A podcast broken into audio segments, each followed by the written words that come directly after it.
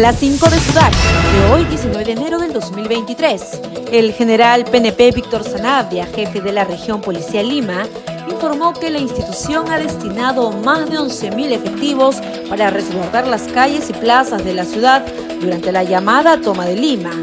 Asimismo, agradeció a todos los alcaldes distritales por haberle cedido a la Policía Nacional equipos de protección personal y escudos antidisturbios.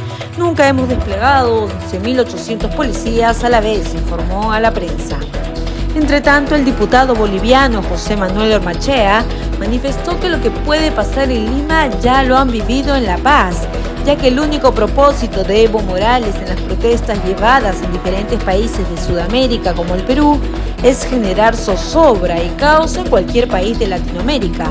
Aseveró que Morales tiene financiamiento directo del narcotráfico y del crimen organizado. Ya se le puede catalogar como un terrorista a nivel regional que quiere estar en los zapatos de Abimael Guzmán en el Perú, indicó. El ex jefe del Aldicote y general PNP, José Baella, indicó que la capital está asegurada ante la marcha denominada la Toma de Lima por el planeamiento que están haciendo la Policía Nacional y sus organismos de inteligencia. La policía está actuando bajo estándares internacionales. Renan Espinosa, alcalde del distrito de Puente Piedra, que está al norte de la metropolitana limeña, señaló que hay muchas obras que la concesionaria Rutas de Lima no ha concluido, como algunos puentes inclusivos.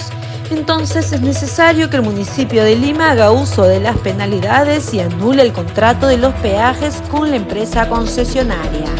Y por último, en unas pocas horas, el Planeta Fútbol estará pendiente del partido de exhibición que enfrentará Cristiano Ronaldo, CR7, y las mayores estrellas del balompié saudí contra el PSG de Messi, de Mbappé y de Neymar.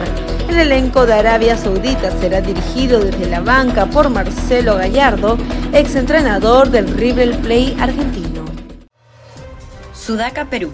Buen periodismo.